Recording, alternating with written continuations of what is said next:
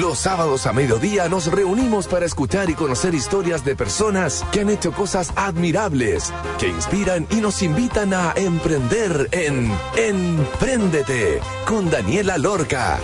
Daniela Lorca es emprendedora y fundadora del sitio web babytuto.com, líder en e-commerce. Empréndete es una presentación de Capacítate y certifica con digitalizados de Entel Empresas y Banco de Chile, el banco de las pymes.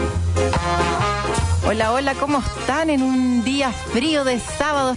pero siempre con tanto calorcito de los emprendedores que nos vienen a dar, a compartir sus experiencias acá en Prendete. Hoy día vamos a estar compartiendo con Patricio Mancilla, el cofundador de Retail Compass, una plataforma que te permite comparar los precios tuyos con la competencia y otras variables, otros atributos que no solamente es el precio, sino que cuánto cuesta el despacho, en cuánto tiempo llega, si tiene o no tiene stock y tantas cosas que se han ido agregando para el mundo del comercio electrónico una plataforma que da en Chile, que está en varios países de Latinoamérica. Es lo que conoceremos hoy, así que quedan muy invitados, como siempre, a escuchar el programa gracias al gentil oficio de Entel Empresas y Banco Chile.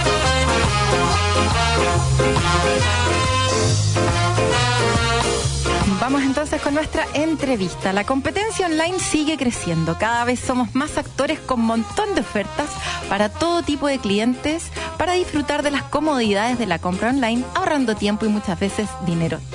Retail Compass es la plataforma de monitoreo de precios, surtido, disponibilidad, posicionamiento, despachos y más, que te ayudará a incrementar tus ventas en el canal online.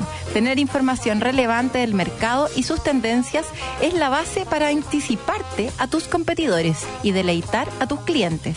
Así podrás monitorear estar competitivo en precio y poder ganar si es que las personas están comparando precios. Hoy conoceremos a su cofundador Patricio Mancilla. Bienvenido a Emprendete. ¿Cómo estás? Bien, bien, tú. Gracias por la invitación. Oye, Pato, cuéntanos, ¿quién eres y cómo llegaste a formar Retail Compass? Que en verdad también Pricing Compass se llama al principio, como que ha cambiado de nombre. ¿Y por qué un comparador de precios? ¿En qué estabas cuando nació todo esto?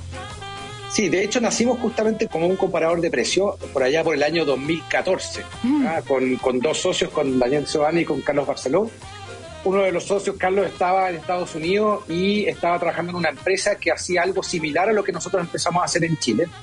Y obviamente trajo la idea y me dijo, ¿por qué no tratamos de hacer esto en Chile? Eventualmente puede ser una alternativa para poder vendérselo como servicio a retailers en ese minuto que necesitaban eh, poder compararse constantemente con la competencia para encontrar oportunidades de comerciales, básicamente. ¿Qué productos promocionar? ¿Qué precios poner?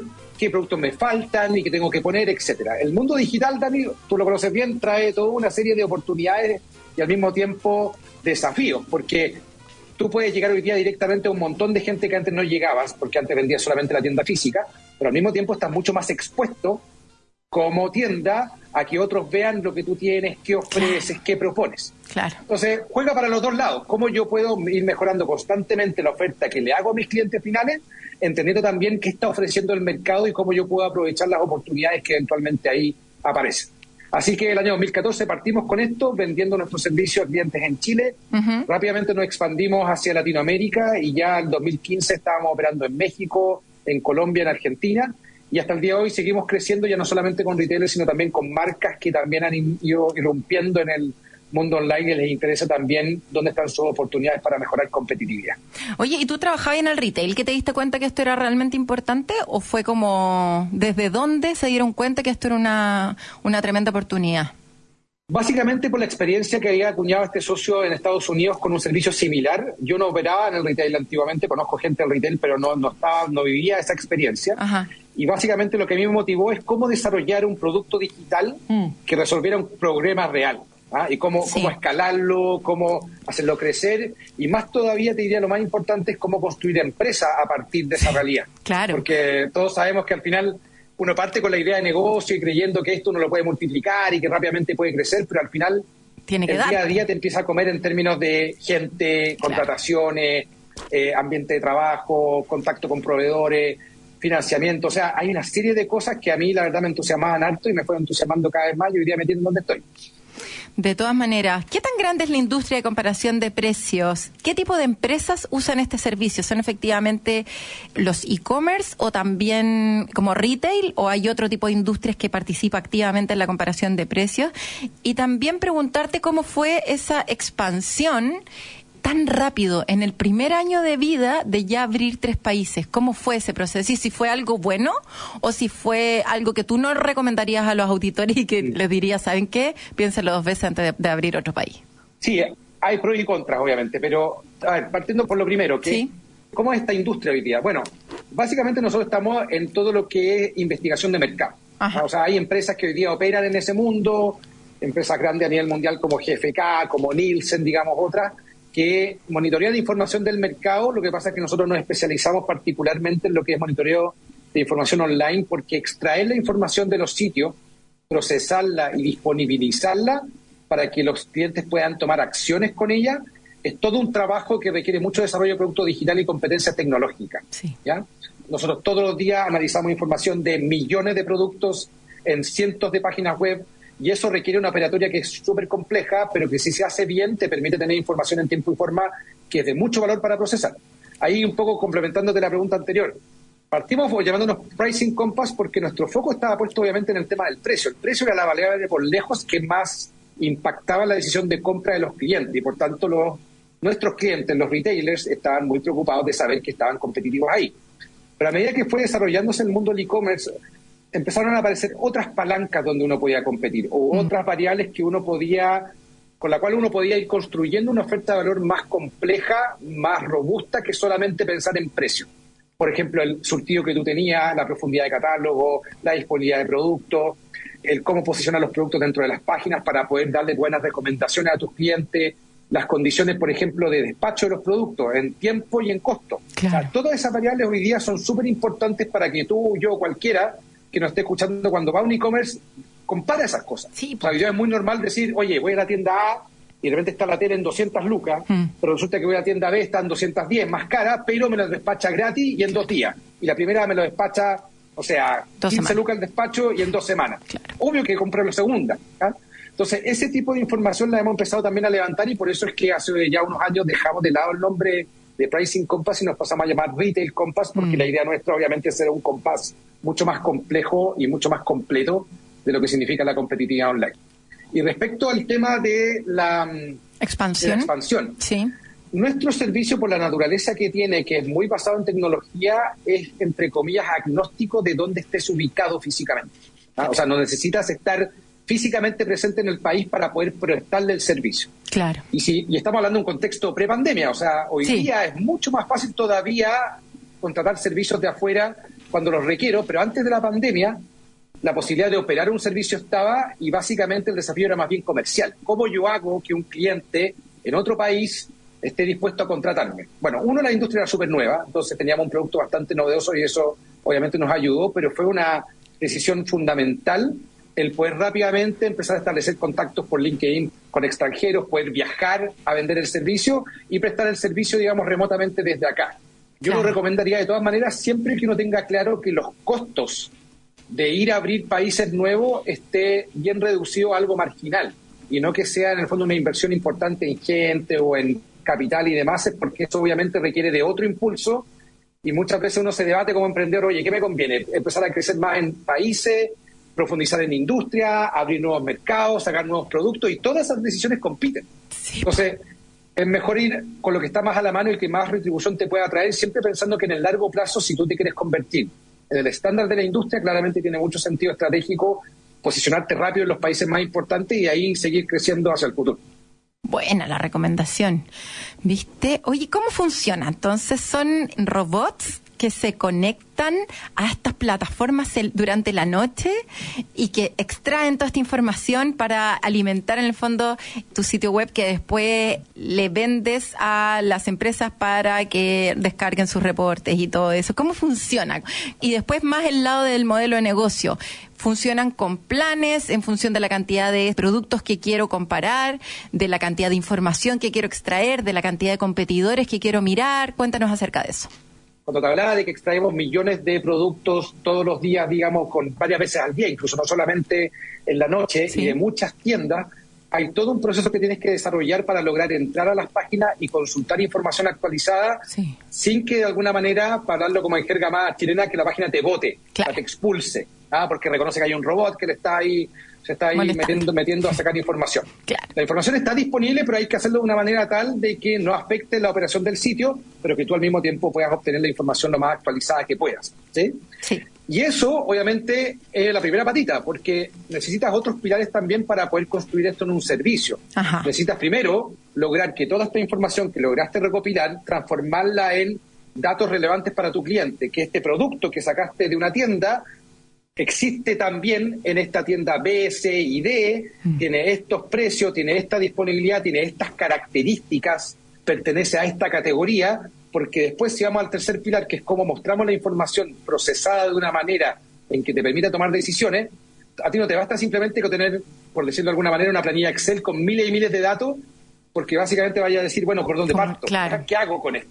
Entonces, hay todo un desafío nuestro en desarrollar una plataforma que en términos de diseño sea súper intuitiva y fácil de ocupar para que el comprador, el product manager, digamos, el category manager de nuestros clientes se meta y diga, oye, aquí tengo oportunidad, en esta categoría estoy descompetitivo en esto, en esto, en esto, aquí tengo oportunidades con mi despacho, aquí tengo oportunidades con mi surtido y rápidamente puedo llamar proveedores, arreglar problemas, preocuparme de los, con los de tecnología de mi cliente de, oye, no está poniéndose bien los productos en la página. Bueno, puedo resolver un montón de casos concretos que a ti te tiene que haber tocado vivir permanentemente, de que pensabas que tenía el producto, no estaba publicado, de que el producto estaba descompetitivo, de que realmente no tenías productos que sí tienen la competencia que puedes habilitar, y al final produce un montón de conversaciones que lo único que busca es que el cliente le vaya mejor, que pueda vender más y pueda mejorar su margen. Exactamente. ¿Y mm, cómo funciona el cobro en las empresas entonces? ¿Son con planes? Depende de cuántos competidores tengo, cuántos productos estoy comparando, cuántos atributos estoy comparando. Claro, esto es un software as a service, o sea, efectivamente cobramos una mensualidad por el servicio activo. Ya, es y eso depende fundamentalmente de la, de la, cantidad de información que tú quieras eh, recopilar. Ya. Cuántos competidores quieres mirar, qué categorías quieres revisar, qué profundidad de análisis quieres hacer, porque puedes querer hacer únicamente temas de precio, pero si quieres ir a evaluar posicionamiento, despacho, eh, surtido y otros más, tenemos formas de ir articulando planes que le haga sentido al cliente y que de alguna manera si ve que hay valor en lo que le entregamos, como ha sido nuestro caso, vaya también creciendo con nosotros en el tiempo y vayamos a una relación win-win, donde nosotros somos los primeros interesados que ellos les saquen provecho, lo puedan realmente aprovechar porque creemos que el valor que les aportamos es muchísimo más de lo que pueden estar pagando por el servicio. Entonces ahí creamos una relación de largo plazo y al final ha sido la base de nuestro crecimiento también hacia adelante. ¿Cuántos clientes tienen actualmente, Pato, acá en Chile? Día tenemos casi 80 en Chile, o sea, en Chile, México, Colombia, Argentina y Perú. Ah, de hecho, estamos abriendo este año en Ecuador y Uruguay y a poco hemos ido creciendo en otras partes, sobre todo no solamente con retailers, sino que también con marcas. ¿Cómo te has dado a conocer para llegar a estos 80 clientes? ¿Ha sido el boca a boca? ¿Cómo ha sido como el medio de difusión para lograr que estas empresas empiecen a utilizar tu plataforma? Mira, no hemos invertido hasta ahora mucho en marketing, pero este año ya hemos empezado a hacer mayores esfuerzos porque de alguna forma nuestro interés es consolidarnos como referentes de industria. Claro. Y cuando hablo de referentes de industria, nosotros quisimos partir por el principio que es, para que seas referente de industria tienes que trabajar con los más grandes. Mm. Los más grandes te tienen que ver como los referentes. Y de alguna manera pusimos todo nuestro esfuerzo en hacer un producto y desarrollar relaciones con los clientes que realmente fueran haciendo que el valor que les entregáramos fuera cada vez más en alza. Ese ha sido siempre nuestro espíritu. Entonces, muchas veces yo escucho emprendedores que invierten un montón de plata de repente al principio en marketing, dar a conocer, mm. y eso yo creo que cabe obviamente para ciertas realidades, cuando tu producto es muy masivo, tiene un mercado muy masivo de consumidores y de todo el sentido del mundo. Pero en nuestro caso, que el mercado, entre comillas, está más acotado en términos de estrategia, ir primero a los grandes y después ir hacia los otros clientes, no vale tanto la pena hacer estrategias de marketing como sí de ir directamente a relacionarte con los clientes que son potenciales clientes tuyos y poder trabajar relaciones de largo plazo que vayan desarrollando tu producto y que finalmente te vayan llevando a ser el estándar de industria. Hoy día estamos haciendo mucho más esfuerzos de, marketing en LinkedIn y otras plataformas como para poder básicamente compartir estudios, mm. compartir insights, eh, de manera tal de ayudar también a otros a ver el valor que lo que hacemos les puede proveer y cosas de, de, ser mucho más tangibles en el sentido de, oye, lo que hacemos realmente te aporta valor en esto, esto y esto, te puede ayudar, como bien decías tú, a competir en un mundo donde obviamente si dejáis de lado lo que hace tu competidor, después simplemente estás tratando de buscar explicaciones a final de mes de por qué no vendiste lo que esperabas vender. Y resulta que con herramientas como la nuestra te puedes anticipar y puedes justamente generar acciones para que a fin de mes la noticia sea buena y no sea mala. Claro, exactamente. Ese es un poco el espíritu. De todas maneras, claro. Bueno, ese como inbound marketing, en el fondo, harto contenido para poder empezar a generar esa awareness por parte, ese conocimiento por parte de las empresas y que empiecen a decir, oh, esta es una herramienta que de verdad necesito. Oye, está súper buena la conversa. Estamos conversando con Patricio Mancilla, el cofundador de Retail Compass, y vamos a ir a una pausa. Pero antes de ir a una pausa, les voy a contar que en Entel Empresas creamos la primera plataforma web de capacitaciones sobre herramientas tecnológicas para emprendedores y pymes de Chile. Entra en entel.cl slash digitalizados y aprenda a tu ritmo de manera online desde cualquier lugar y gratis. Te iremos acompañando en este proceso de aprendizaje, mostrándote tus grados de avance, tus resultados y en cómo seguir adelante. Recuerda, capacítate gratis en entel.cl slash digitalizados. ¿Necesitas aumentar las ventas y potenciar la gestión de tu negocio? Sé parte de las iniciativas que el programa Pymes para Chile tiene para tu empresa. Conoce más en bancochile.cl, portal Empresas y Pyme. Banco de Chile, el banco de las pymes.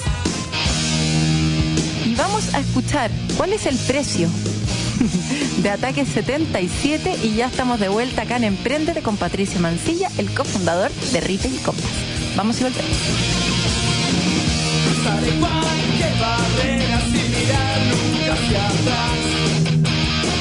Porque el tiempo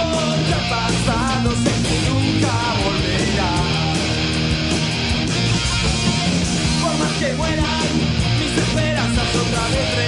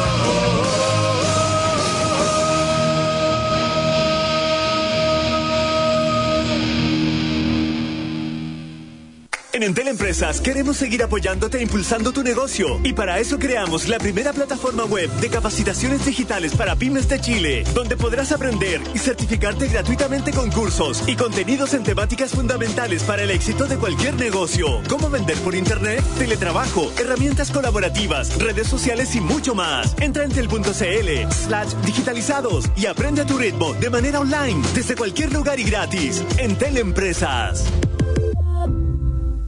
Tus tarjetas del Chile, acorta tu semana con los mejores beneficios. Lunes, 20% de descuento en la Fed Chocolate con tope de 20 mil pesos. Martes, 30% de descuento en Papa Jones. Miércoles, 30% de descuento en Doggies Mamut, Tommy Beans y Juan Maestro. Jueves, 30% de descuento en KFC, Wendy's y China Walk. Viernes, 30% de descuento en bebidas preparadas en barra en Starbucks. Conoce más beneficios en bancochile.cl. Vigencia desde el primero al 31 de agosto. Banco de Chile. Qué bueno ser de Chile. En agricultura es Empréndete con Daniela Lorca. Ya estamos de vuelta entonces en el segundo bloque. Estamos conversando con Patricio Mancilla, el cofundador de Retail Compass. Oye, Pato, ¿qué tipo de industria es lo que mm, más están comparando? ¿Y es precio lo que más están comparando o cada vez el tema del delivery está tomando más peso? ¿Cuáles son como los principales atributos que se están comparando y sigue siendo el retail el principal actor que Sí. usa esta herramienta? Hoy día, bueno, como te decía antes, es no solamente el retail, también son las marcas y también retailers o distribuidores más chicos. ¿ah? Esto que nosotros denominamos sellers. Claro, Ah, pero el más importante- chicas, retail. Ah, sigue siendo más el retail. es el retail. Ya. Sí, pero hoy día, por ejemplo, en cantidad de clientes estamos más o menos igualados. Lo que pasa es que el retail Ah, tiene mucho más servicios claro. contratados. Les interesa una, una amplitud más grande. Claro. Eh, las categorías originalmente, cuando partimos el año 2014, estaban mucho más enfocadas en electro, tecnología, dormitorio. Electro, llamémosle televisores, refrigeradores, Sí. lavadoras, etcétera. Tecnología ya celulares, Celulares, eh, computadores. computadores, tablets. Y dormitorio, bueno, cada más colchones. Si tú vas hoy día a una tienda, por ejemplo, eh, difícilmente vaya a encontrar colchones Sí, expuestos. claro. Mm. O sea, vaya a ver un catálogo, probablemente lo vaya a comprar y te lo van a mandar a la casa porque no tiene ningún sentido ocupar espacio físico para productos que son tan grandes. Los retailers hoy día prefieren productos de mucho mayor rotación, más chicos y de mayor margen, expuestos en las tiendas para pagar lo que significan los costos de arriendo de esos de, est- de- de estos enormes espacios, digamos. Claro. muchos también han reconvertido sus espacios en tienda a dark stores o a centros logísticos de repente más cercanos al cliente final para el tema de los despachos. Entonces hoy día también, eh, respondiendo a tu pregunta, si antes comparaban mucho precio, hoy día cada vez comparan más alternativas porque justamente lo que buscan es tener una oferta de valor completa. ¿ah? no caerse en ninguna de las dimensiones, porque puedes estar bien en precio, puedes tener el producto disponible, puedes facilitar la búsqueda de ese producto para el cliente, para que el cliente que te va a buscar en tu tienda lo encuentre. Sí. Aquí puede sonar una tontera, pero efectivamente si tú quieres buscar un televisor y te metes a una tienda no hay peor experiencia que no poder encontrarla. Sí. ¿ah? Si Sí. es que está sobre todo. Total. Pero si es que tienes todo eso bien, pero llega el minuto final del, de- del envío y resulta que las condiciones de envío no te satisfacen, se te cae la venta. Sí. ¿ah? Y, puedes y al revés, ocupa cualquiera de las variables que te mencioné, Sí, si una está mal, orden. Va a afectar tu conversión. Exacto. Entonces, hoy día, tanto retailers como marcas están mirando cada vez más esos datos y nuestro desafío como empresa es estar constantemente innovando para ir incorporando esos datos adicionales Sí. para que no se transforme en algo complejo a analizar, sino que tú puedas rápidamente encontrar espacios de oportunidad de forma simple para accionar, porque al final lo que te interesa en el día a día es estar mejorando esos pequeños ajustes de tuerca Claro. que permitan que tu conversión aumente y que te vaya mejor como, como empresa. Oye, ¿qué problemas y dificultades ha tenido y barreras para poder armar esto y consolidar Retail Compass en el país y en el resto de Latinoamérica? ¿Qué tan difícil fue todo el tema de, la programación, de armar un equipo de desarrollo, un equipo de desarrollo que rotara poco? ¿Cómo manejaste los problemas y dificultades si tuvieron que ver con eso, como con el desarrollo tecnológico de la plataforma en sí? ¿Y cuáles son los cuidados que tienes y quizás algunas políticas de calidad, control o cualquier cosa que te ayuden a mantener un servicio 100% arriba para asegurar la calidad de datos a tus clientes? Mira, deja separarte como la respuesta en dos, en, Ya. en- en lo que es técnico y lo que son personas. En lo referente a lo técnico, efectivamente teníamos un muy buen, un buen, buen equipo de principio. a un- un- un- este socio, Carlos, es es muy experto en estos temas Ajá. y pudo consolidar un equipo de trabajo muy bueno para poder desarrollar esto. Y también hay un desafío de cara a los clientes de transmitirle la complejidad de esto, porque en general cuando a ti te hablan de que contratar un software, uno tiene en la cabeza que un software es algo que uno desarrolla una vez y que claro, básicamente un cliente nuevo casi que te cuesta cero. Claro. ¿Ah? Pero resulta que en nuestro caso, la operación de esto es una operación muy compleja porque no depende exclusivamente de nosotros, sino que depende de sitios que no- en los cuales nosotros no somos parte. Claro. Entonces, si cambia un sitio porque cambió la tecnología, porque cambiaron la plataforma, porque cambiaron las, las categorías, cambiaron el display, hicieron cualquier cosa y tú tienes que estar preparado para responder rápido porque tampoco te van a avisar No, te van a llamar por teléfono, escribir antes, oye, ojo que a esta hora va a hacer este cambio y así lo tenéis que sacar. No, al revés, ojalá sea lo más Sí. desconocido posible, lo menos claro posible. Y tú tienes que tener, por tanto, una operación montada de tal forma que sea capaz de reaccionar rápido y bien a esos cambios. Entonces, cuesta, cuesta plata, cuesta en términos de gente, cuesta en términos de desafío, es un trabajo difícil de hacer. Pero en términos de personas también, ¿cómo desarrollas tú un equipo en el tiempo que se mantenga, persevere, eh, se desarrolle profesionalmente? Nosotros tenemos la convicción de que finalmente construimos empresas en base a personas y por lo tanto nos preocupamos mucho del desarrollo de carrera personal y profesional de las personas que trabajan con nosotros.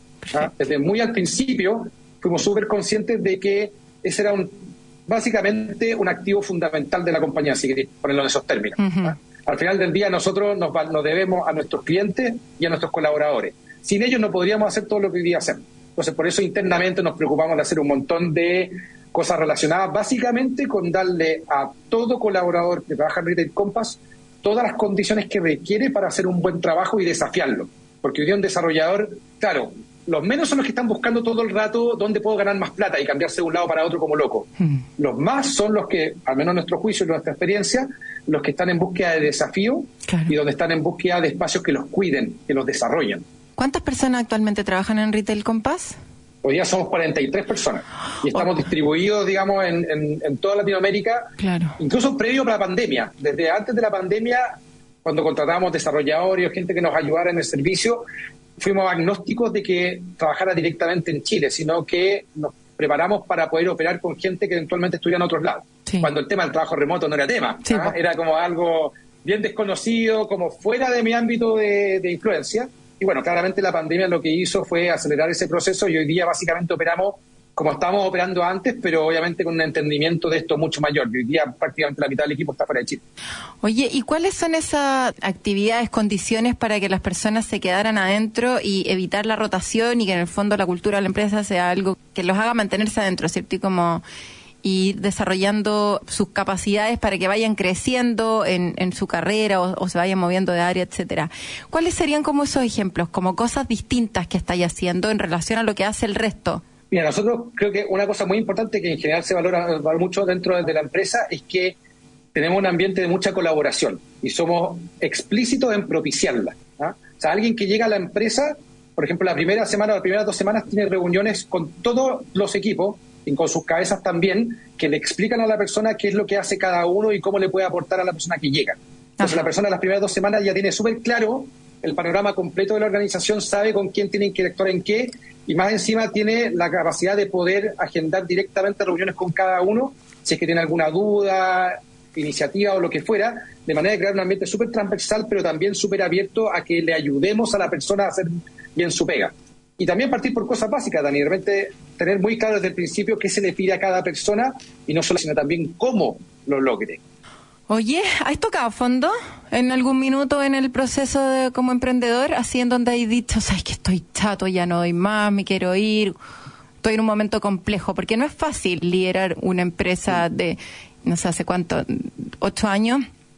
Es difícil, hay que financiarlo, de repente el crecimiento es más rápido de lo que, de lo que venía creciendo el equipo, te toca hacer de todo, eh, te estáis cansado, como que es difícil. Emprender es difícil.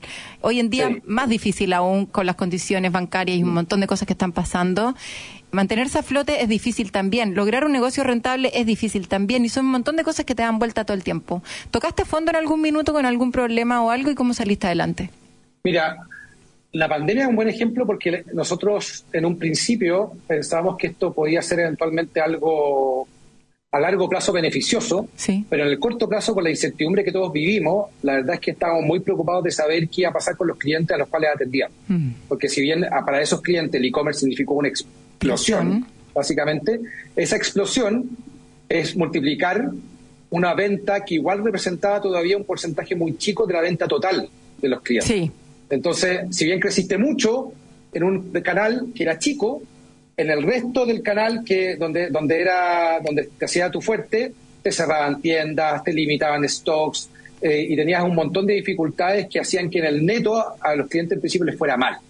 Y, y eso al final como que remeció mucho eso jun- junto con el cómo estábamos cada uno operando desde sus casas, si estábamos todos bien o no, qué incertidumbre estábamos viviendo. Eso generó un montón de incertidumbre y la verdad de las cosas es que Sí. eso a mí por lo menos, me- más que hacerme tocar fondo, no, no, no, si te soy honesto, no, nunca he sentido que he tocado fondo, pero sí que he vivido momentos muy duros que me han hecho eh, valorar aún más la gente con la cual trabajo. Claro. ¿ah? Porque al final eso es lo que te sostiene. En el plano personal, la familia, en mi caso, digamos, eh, estoy casado, tengo cinco niños, tengo todo un desafío ahí. ¿ah? Y me Cinco. encanta, pero, tam- pero la- cinco niños, sí. Después otro día podemos hablar de cómo es emprender con cinco niños. Eso. pero es, otro tema. Eh, pero, pero también la dimensión profesional. O sea, Mm. si no hubiéramos tenido construido un ambiente de trabajo y una relación de eh, trabajo conjunto y colaboración dentro de la empresa, vivir esos momentos se te hace aún más difícil y pueden ser incluso momentos de quiebre, ¿ah? Sí. de salida, de, de- o sea, Sí. puede ser un momento súper delicado. Sí. Me tocó ver varios casos así, y gracias a Dios en el caso mío por lo menos eh, fue todo lo contrario, fue como darse cuenta de que contaba con un equipo humano de excelencia y que si bien estamos viviendo un momento súper incierto y de mucho ajetreo, terminamos saliendo adelante incluso mejor de lo que veníamos gracias realmente a esas relaciones. Yo te diría hoy día como emprendedor, lo que más valoro es con quién estás, ¿ah? Mm. quién te acompaña. Eso te diría que es importante. El resto, el financiamiento, los clientes y todo, va a llegar, Va a llegar. si así bien la pega, si Sí. te dedicas a trabajar. ¿ah? Exacto. Pero tener resuelto lo higiénico para mí, que es tener Un ambiente de cuidado y de confianza en las personas que permita que te podáis desarrollar como en tu máxima expresión, Sí. es la base para que podáis crear todo lo que podáis crear. Qué bonito. Y con eso nos quedamos, Pato. Qué buena recomendación, cómo se notan los años de, de emprendimiento y de trabajo duro, finalmente, como para poder hablarle a todo Chile con ese tipo de recomendaciones tan sabias. Próximos pasos y página web.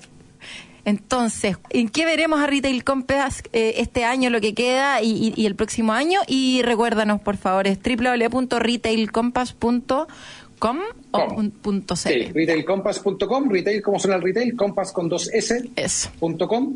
Y bueno, nuestro desafío es seguir innovando en ir creciendo cada vez en más variables, en más tipos de usuario, en más tipos de clientes en la región en que estamos. Nos miramos con malos ojos, digamos, pensar en los próximos años en expandirnos a países ya di- probablemente distintos culturalmente, como Brasil, Europa u otros, Eso. pero entendiendo que donde estamos tenemos que ser líderes. Esa es nuestra convicción. Si entramos a un lugar es para ser líderes. Y, y por eso la- el desafío es cómo, en un mundo que es cada vez más complejo, vamos generando herramientas que puedan transformar esa complejidad realmente en accionables fáciles para nuestros clientes, Sí. porque ahí están donde los tipos ganan.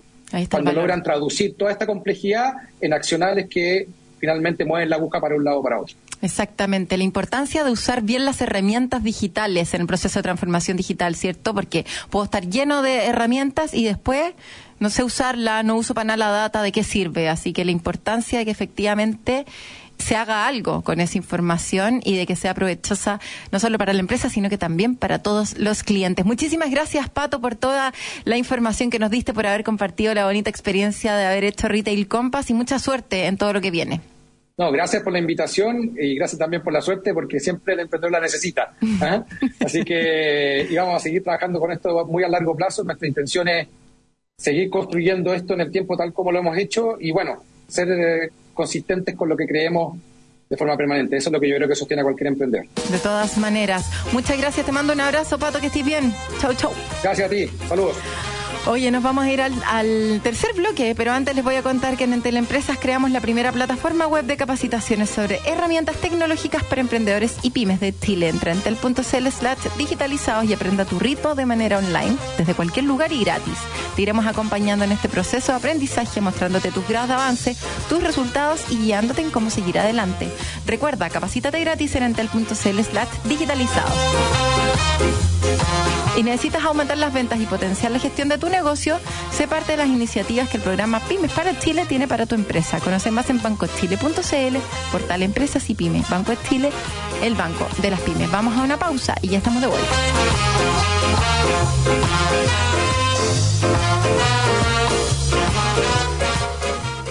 Tus tarjetas del Chile, acorta tu semana con los mejores beneficios. Lunes, 20% de descuento en la Fed Chocolate con tope de 20 mil pesos. Martes, 30% de descuento en Papa Jones. Miércoles, 30% de descuento en Doggies Mamut, Tommy Beans y Juan Maestro. Jueves, 30% de descuento en KFC, Wendy's y China Walk. Viernes, 30% de descuento en bebidas preparadas en barra en Starbucks. Conoce más beneficios en bancochile.cl. Vigencia desde el primero al 31 de agosto. Banco de Chile. Qué bueno ser de Chile. En Entel Empresas queremos seguir apoyándote e impulsando tu negocio. Y para eso creamos la primera plataforma web de capacitaciones digitales para pymes de Chile, donde podrás aprender y certificarte gratuitamente con cursos y contenidos en temáticas fundamentales para el éxito de cualquier negocio. Cómo vender por internet, teletrabajo, herramientas colaborativas, redes sociales y mucho más. Entra en entel.cl slash digitalizados y aprende a tu ritmo de manera online desde cualquier lugar y gratis. Entel Empresas. En agricultura es Empréndete con Daniela Lorca. Ya estamos de vuelta entonces en nuestro tercer bloque y vamos a estar conversando acerca de él. Este Festival Internacional de Cine que se hace acá en Santiago, más conocido como Sanfic, con nueve estrenos mundiales, cinco latinoamericanos y siete nacionales. Además, Sanfic de este año está presentado por Fundación Corpartes. Se anuncia la competencia del cortometraje Talento Nacional. Los cortometrajes de la competencia cuentan con la participación de reconocidos actores y actrices nacionales como Solange Laggington, Alejandro Goit, María Gracia Meña, Gastón Salgado, Eyal Meyer, Daniela Pino, Luis Dubó, Erto Pantoja, entre otros. Y hoy día vamos a estar conversando con Carlos Núñez. Carlos nos acompaña desde... ¿Desde dónde estás, Carlos? Yo estoy ahora desde, desde mi casa en Santiago. Desde tu casa en Santiago, el director artístico entonces de Sanfic. Bienvenido a Emprendete. ¿Cómo estás? Muy bien, muchas gracias por la invitación. Buenísimo. Oye, Carlos, la industria creativa ha ido en auge. ¿Consideras que ha afectado al cine en ciertos aspectos? Bueno, claramente después de la pandemia y durante la pandemia hubo un montón de, de rodajes de producciones que se suspendieron, otras que luego ya se pudieron empezar a filmar, pero, pero de manera muy, muy, muy reducida, hasta que ahora de cierta manera que, que, que, las cosas están un poco más calmadas, entre comillas, se ha podido retomar los rodajes. Ahora, en el caso del festival, evidentemente se fueron acumulando distintas películas y este año tuvimos un récord de postulaciones, por ejemplo, el cine chileno, lo que habla de la vitalidad, la vitalidad y la resiliencia que tiene que tiene el sector y que tiene la industria, así que la verdad súper contentos con todas las películas que llegaron postulando al festival. ¿Cuáles son los requisitos que tiene que tener una película para poder postular al Sanfic? Básicamente hay, hay, varios criterios. Uno, en general, son películas que son eh, nuevas, es decir, que son producciones del año, en este caso 2022 o 2021, pero desde marzo del 2021 en adelante, Ajá. de tal manera de, de, que sean películas que no se hayan estrenado en Chile. Hay muchas, como tú decías, que, que son estrenos mundiales, es decir, se van a mostrar por primera vez en el mundo, otras por primera vez en Latinoamérica y otras por primera vez en Chile. Por lo tanto, es puro material nuevo y que en ese sentido hace que básicamente se puede ser una vitrina al festival para ver lo nuevo de lo nuevo del cine chileno y también del cine internacional y que nuestra audiencia, el público, no tenga que viajar al extranjero para poder ver lo mejor del cine que está en este momento circulando por los festivales más importantes del mundo, como Cannes, Berlín, San Sebastián o Venecia. Son películas que vienen también de esos festivales, así que va a ser una semana intensa de festival. De todas maneras, y se estrenarán siete estrenos, valga la redundancia, nacionales en este Sanfic. ¿Qué te parece la trayectoria del cine chileno en la actualidad? ¿Está más dinámico? Sí, en el caso de, de los estrenos que menciona, es la categoría de, de, cortometraje. El festival, en esa sección, tenemos 21 películas, de las cuales, como tú mencionabas, son nueve estrenos mundiales, siete latinoamericanos y cinco nacionales. Sí. Pero el festival en general, vamos a tener 90 películas eh, participando del festival donde ahí deben haber unas cerca de 15 estrenos mundiales y luego 50 nacionales y 30 latinoamericanos, una cosa así, porque son puros estrenos, así que hay mucha presencia de cine chileno entre las distintas secciones, la competencia sí. internacional, en la misma competencia de cine chileno, pero al mismo tiempo también, como tú mencionabas, hay, hay elencos de actrices, actores, intérpretes súper reconocidos en las producciones, eh, van a haber películas internacionales también eh, ganadoras de premios, así que va a estar súper interesante, con entradas muy rebajadas y creo que va a ser una experiencia eh, como decía, emocionante para que el público también vuelva a las salas de cine. ¿Dónde se pueden comprar las entradas? ¿Cuándo es esto? ¿Cuándo empieza? Sí, las entradas ya están en, en preventa en cinemark.cl. El festival se va a realizar en Cinemark Alto Las Condes, Cinemark Portal Ñuñoa, en el Centro Arte Alameda Sala Seina. Eh, Sí. Entonces vamos a estar en, esta- en esas tres sedes eh, con un montón de salas exhibiendo películas del festival y ya se pueden en las páginas web de esos cines comprar tickets y que ya están en la preventa, así que valen tres mil pesos, entrada rebajada para poder ver películas durante el festival, así es que desde ya se pueden adquirir los tickets, se van súper rápido, ya sabemos que la venta ha ido muy bien, así que la verdad contento porque sentimos que hay una avidez por volver a los cines también. ¿Cuántas categorías son las que compiten, ya sea los cortos, las películas normales, etcétera? ¿Cuáles son los premios o son los reconocimientos? ¿Cómo funciona eso? Sí, esa es una, es una pregunta súper importante. El festival tiene tres competencias. Una es la competencia internacional, luego está la competencia de cine chileno Ya. y luego está la competencia de cortometrajes chilenos. Las otras dos competencias son de, de largometraje. Entonces, en la competencia internacional hay nueve películas, en la chilena hay diez películas y en los cortos, como decíamos, hay 21 películas. Eh, son tres jurados por categoría, hay jurados internacionales, también eh, jurados nacionales, tres por cada categoría y van a estar premiando la mejor película, el mejor director, directora y la mejor interpretación en las distintas competencias. Buenísimo. ¿Y consideras Sí. que el cine chileno, Carlos, está cada vez mejor y posicionado a nivel mundial? Hay actores bien reconocidos que participan en estos festivales a nivel internacional. Yo no soy muy buena para los nombres, pero hay actorazos, ¿cierto?, que están ahí dando vuelta al mundo y que incluso hay algunos que han llegado a los Óscares también. Entonces, Exacto. es como que estamos dando cada vez más que hablar. Antes no era tanto, México siempre se ha robado la película. ¿Cómo está Chile en ese posicionamiento? Y lo otro también preguntarte, ¿cómo es el financiamiento de las películas? ¿Qué porcentaje normalmente es financiado privado versus estatal? ¿Cómo funciona ese mundo también en relación a lo que es este programa y el emprendimiento y, y todo eso? Sí, esa también es una muy buena pregunta. La verdad es que respecto a la internacionalización del cine chileno como producto, digamos, pero también como contenido, estamos súper bien posicionados. Recién en el pasado Festival de Cannes, que fue ahora en mayo, que es el más importante del mundo, se exhibió la última película del director eh, chileno Patricio Guzmán, Mi País Imaginario, que estuvo muy bien y tuvo una, una ovación eh, muy importante. Y en abril de, de este año, Alfredo Castro, como actor, Él. eh, ganó los premios, los premios Él era, él era el que tenía en la punta de la lengua, que decía Alfredo Castro, ¿y cómo se llama? Y Segers, que también está en todos lados. La Antonia, exacto, exacto.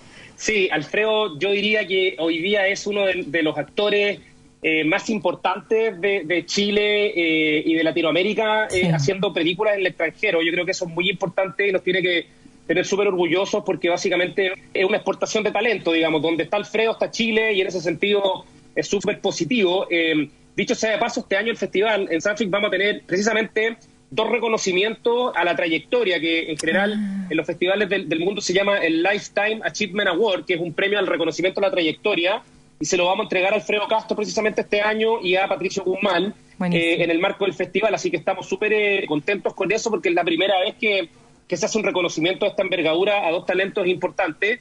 Eh, vamos a tener eh, retrospectivas también de, de ellos dos, vamos a dedicarle una retrospectiva con cuatro películas a Patricio Guzmán y seis películas a Alfredo Castro. Y de hecho, eh, una de las últimas películas de, de Alfredo Castro filmada en España, que se llama Las Consecuencias, que se estrenó recién en el Festival de Málaga en España, va a ser eh, la película de inauguración del festival este año, el Buenísimo. 14, el 14 de agosto. Así que en ese sentido, súper contento. Y respecto a la producción y al financiamiento, Sí. en general hay un apoyo público que, que es importante, pero que debería ser eh, con mucha más fuerza. Sí. Yo entiendo que desde el Ministerio de Cultura se están aunando los esfuerzos y se está pensando en cómo pensar los fondos concursables, que si bien cierto, son importantes, creo que igual debería haber una modalidad nueva, ahí se está viendo cómo hacer, pero ese fondo, los fondos públicos son importantes, pero también hay, hay apoyo privado, hay producciones que también son eh, privadas, eh, también hay coproducción internacional, es decir, fondos públicos más fondos privados chilenos y además fondos internacionales de otros países. Así que ahí hay una lógica que, que funciona hace muchos años y que en ese sentido eh, son parte del financiamiento de las producciones locales. Buenísimo. Bueno saberlo, de repente las personas creen que las películas se hacen con fondos mágicos, pero no. todo Exacto, sí, sí. Hay, hay que poder financiarlas y todo. Oye, muchísimas gracias, Carlos. Mucha suerte con esta nueva versión después de dos años que nos hacía del Sanfic, que se llenen las salas, que la gente se empape del cine internacional y también del nacional, como no. Que les vaya increíble a todos los participantes, a todos los largos y cortos de todas partes y que gane el que tenga que ganar nomás, por cierto. Un abrazo grande Exacto. y nos estamos viendo. Mucha suerte.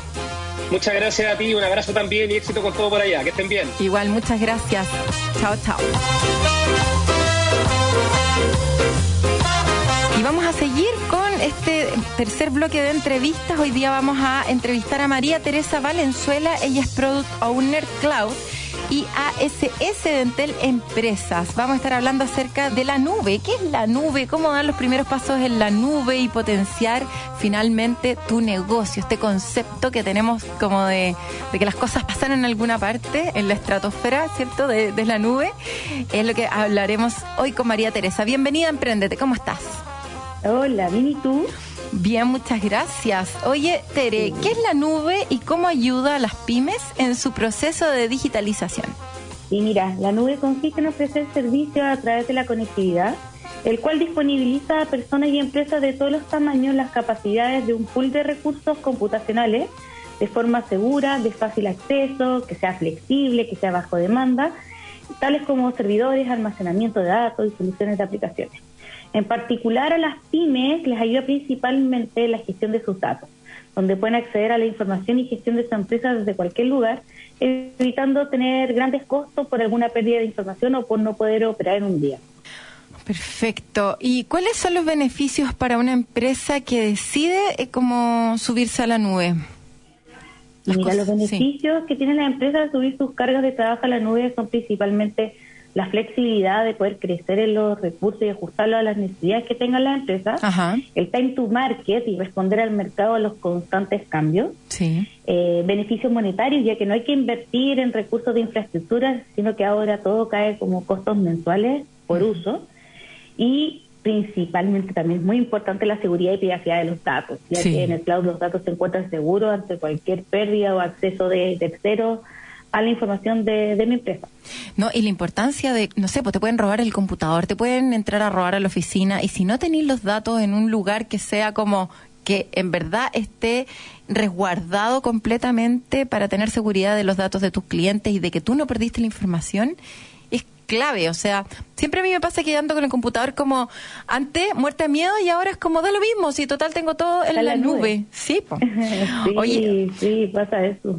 Sí. Y en lo personal también, en sí, celular. Todo. No importa, las fotos las tengo todas en la nube. Todas en la nube, exactamente. sí. Como en plata o en tiempo. ¿Cuánto tiene que invertir una pyme para poder subir su negocio a la nube? ¿Cuáles son los costos asociados? Te decía en la pregunta anterior, uh -huh. eh, no es necesario realizar ningún tipo de inversión en equipamiento físico, sino que todos estos servicios son por consumo y ya, se pagan mensualmente. Ya, más o menos, ¿cuánto puede costar así como mensualmente? Como para hacernos una de una idea. carga de trabajo así súper barata, partamos por 5 dólares, parte con almacenamiento. No. Sí, sí, es muy barato y súper accesible y, y, es flexible, porque si yo voy aumentando el uso de esto, yo, claro, voy pagando más. Pero si un mes que mi negocio no necesita usar los recursos, disminuye el costo. Se va ajustando ahí tu presupuesto con el consumo, con la necesidad de tu empresa. Oye, y en términos de tiempo, ¿cuánto me demoro en subir las cosas, la información a la nube? Porque ya, una cosa es que, oye, es súper barato, pero de repente es muy tedioso, no me da el tiempo, tengo que hacer todo aquí en la pyme. Entonces, en términos de tiempo, ¿es muy difícil poder subir la información? No, no, para nada. Es súper rápido, es todo al instante. Yo puedo crear una máquina virtual o eh, disponibilizar almacenamiento en cosa de minutos. Wow. ¿Ya? Sí. Es súper rápido y es súper flexible y asequible para todas las empresas y las personas. Sí, pues, no, de todas maneras. Mm. Tere, ¿y cuáles son las primeras cargas entonces de trabajo que debería implementar una pyme en la nube? Así, paso número uno. ¿Cuál es la primera Mira, carga que debiera hacer? Lo, sí, lo primero es el almacenamiento de información. Todos tus datos. Tú mismo sí. viste el ejemplo. Yo con mi notebook voy súper eh, urgida, pero ya, antes iba urgida, ahora ya no, porque mis datos están en la nube primero subamos archivos. Luego ya las empresas empiezan ya con su página web, con su e-commerce. Después empieza ya con su servidor de archivos, ya para terminar en servidores de base de datos como Datamax, después ya viendo algo un poco más complejo, Data Warehouse. Pero todos partamos por el almacenamiento de archivos. Ese es como el primer paso. Claro, como el paso cero antes de empezar. Sí, vayamos subiendo nuestros archivos, nuestra base de datos, a la nube. Oye, Tere, por ejemplo, ¿todas las empresas debieran subir la información a la nube o cómo me doy cuenta de que mi negocio ya está listo para poder asumir este paso, para dar este salto a almacenar toda la información en la nube? Sí, mira, hay hartos factores, hay temas de entorno, de, de las necesidades de la industria, de las necesidades de mi empresa, pero también hay un tema de capacidad y competencias que también es súper importante poder evaluarlo. Nosotros tenemos una serie de preguntas que se pueden responder e indican el nivel de digitalización que tienen las empresas y qué aspectos deben trabajar y si la empresa está lista para adoptar las tecnologías de la nube. Nosotros en la empresa tenemos un perfilador digital, el cual se puede acceder a través de la página web de digitalizados.uin.cl, en donde hay distintas preguntas que te van a poder guiar y te indican si tu negocio ya está preparado para su talante. ¿Ya? Son 38 preguntas aproximadamente. Ah, perfecto. Y ahí con eso ya uno puede saber si es que está habilitado, entonces, listo para Habilitado y dónde profundizar. Y dónde, claro. Según la necesidad de tu negocio. Claro, quizá como la preparación en el fondo. Entonces esto también se puede planificar, que es importante. No necesariamente tiene que ser de un minuto a otro, sino que pasar por ese eh, como formulario previo para ver qué cosas tengo que realmente tener para que la empresa y el negocio esté listo para poder asumir este paso de subirse a la nube.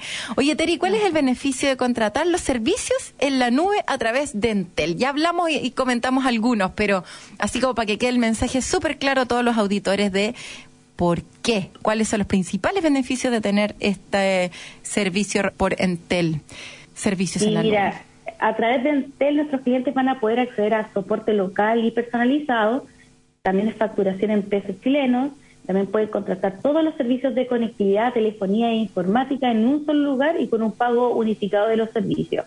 Además nosotros como Entel eh, estamos preocupados de acompañar a nuestros clientes en el proceso de digitalización, así que también pueden encontrar distintos tipos de servicios que le ayude a adoptar mejor estas tecnologías como soporte full, migración a la nube, administración y servicios gestionados, y todo esto realizado por un equipo de especialistas certificados que monitorean y administran la nube de nuestros clientes. Perfecto.